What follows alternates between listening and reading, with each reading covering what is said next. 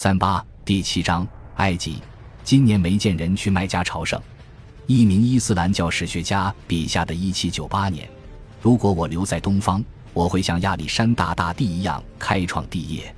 圣赫勒拿岛上，拿破仑对古尔戈将军说：“关于谁是埃及远征的倡议人，有多种版本，如塔列朗、巴拉斯、蒙日、百科全书编者兼旅行家康斯坦丁德沃尔内等。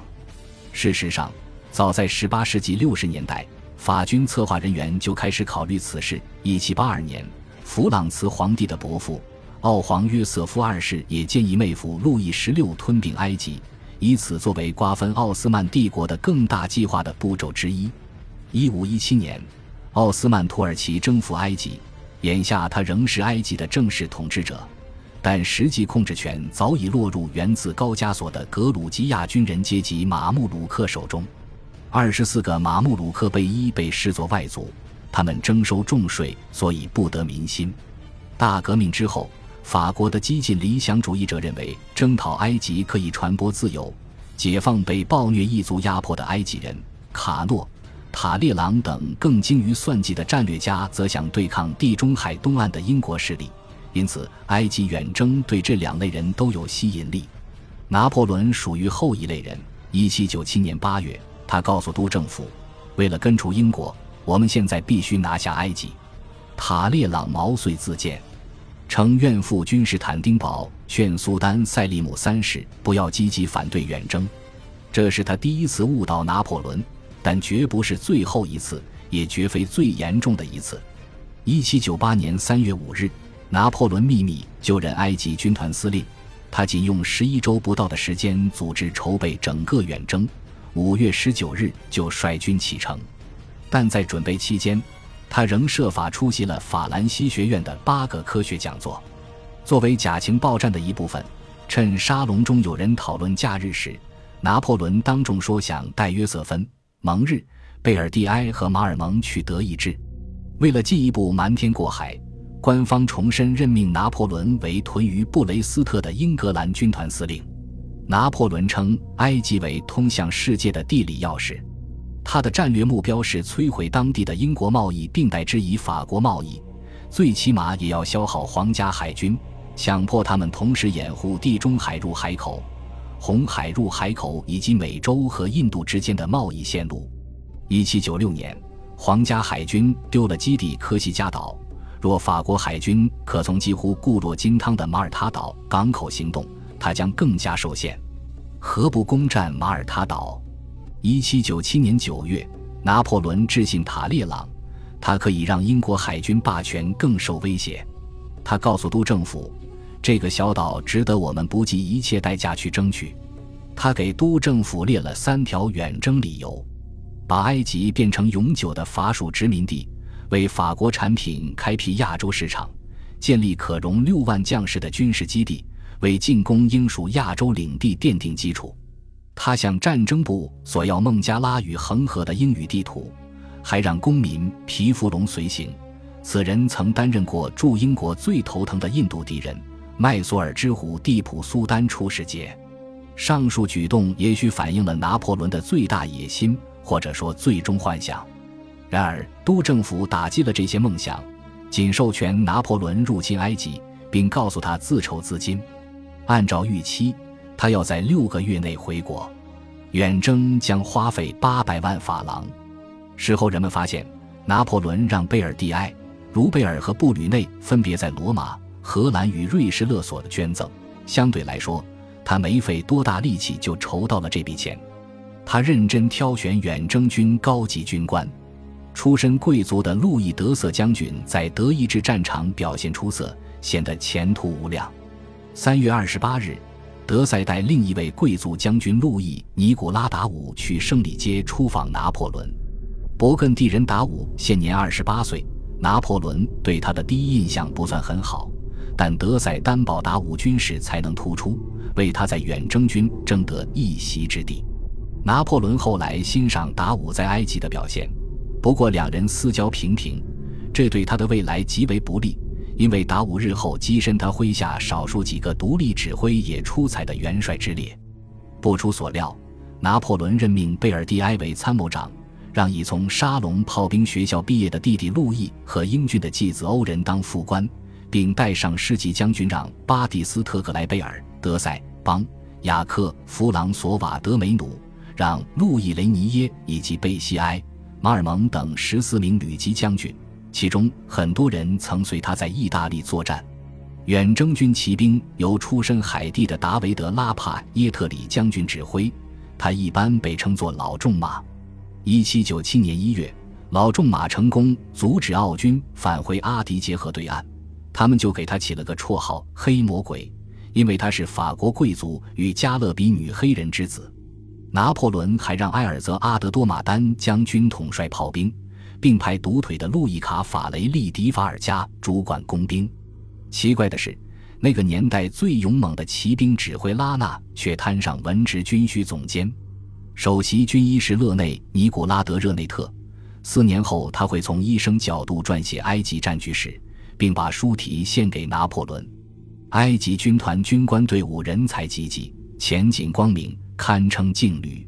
拿破仑还特地建了个图书馆，他带了一百二十五本书，其题材涵盖历史、地理、哲学与希腊神话。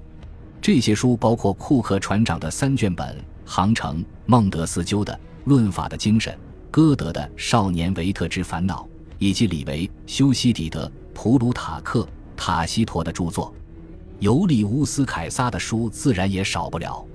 他也带了蒂雷纳、孔代、萨克斯、马尔伯勒、萨福伊的欧根、瑞典国王卡尔十二世和百年战争时期法军著名指挥官贝特朗·杜盖克兰的传记。诗集和剧作也名列书单，如俄相、塔索、阿廖斯托、荷马、维吉尔、拉辛与莫里埃的作品。拿破仑从《圣经》中获知德鲁兹派与亚美尼亚人的信仰，从《古兰经》中认识穆斯林，从《吠陀经》中了解印度教徒。不论战事最终把他带到何处，他对当地居民发表宣言时，几乎都可尽情引用何一素材了。他还带了希罗多德的书，因为书中有涉及埃及的内容。拿破仑知道亚历山大大帝征伐埃及、波斯和印度时，曾让学者与哲学家随军。身为合格的法兰西学院院士，他希望这次征途不仅是征服战，还是科学文化盛世。为此目的，他在军中安置了一百六十七名地理学家、植物学家、化学家、考古学家。工程师、历史学家、印刷工、天文学家、动物学家、画家、音乐家、雕刻家、建筑师、东方学家、数学家、经济学家、记者、土木工程师和气球驾驶员，这些人就是所谓的学者。他们大多是科学与艺术委员会成员。拿破仑希望学者们的工作能赋予远征军事层面以外的意义。他没能劝服一位职业诗人同行。但他设法让五十一岁的小说家、艺术家、博学者维旺德农入队。旅途中，德农画了二百多幅速写。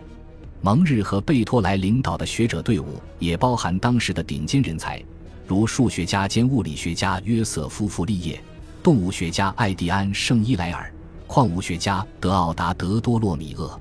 学者们不知此行终点，只知共和国需要他们发挥才干。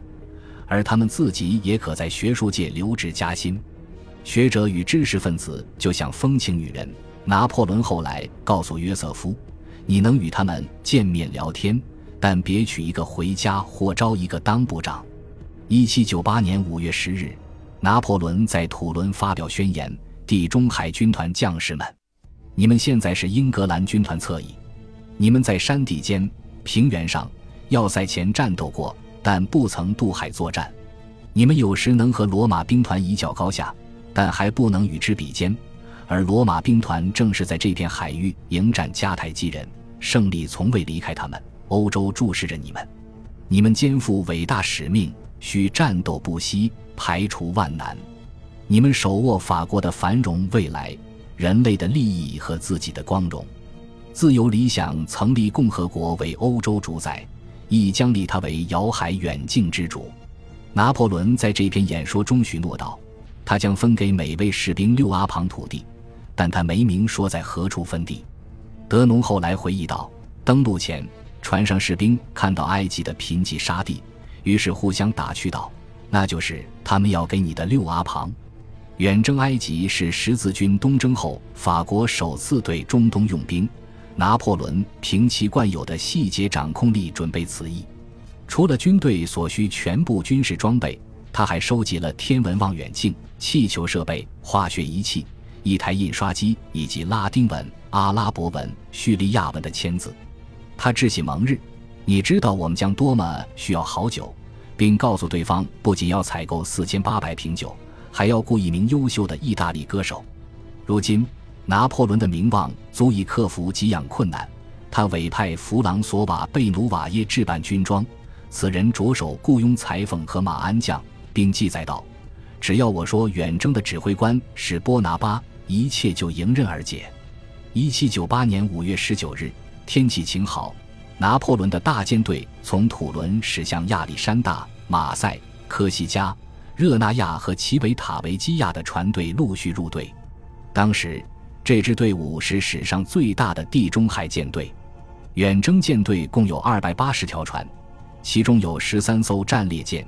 其规格从七十四炮到一百一十八炮不等。一百一十八炮军舰是海军中将弗朗索瓦·布吕埃斯的旗舰“东方号”，它是水上最大战舰。拿破仑一共集结了三万八千名陆军士兵，一万三千名水手与海军士兵，三千名商船海员。他的陆军有些头重脚轻，因为非军官人员与军官人数比一般为二十五一。而远征军共有两千二百名军官，这一比例为十七一，可见很多壮志满怀的青年渴望投身拿破仑帐下。你就当我会一路运船。出发前，拿破仑和布吕埃斯说笑道：“给我准备张舒服的床。”感谢您的收听，喜欢别忘了订阅加关注，主页有更多精彩内容。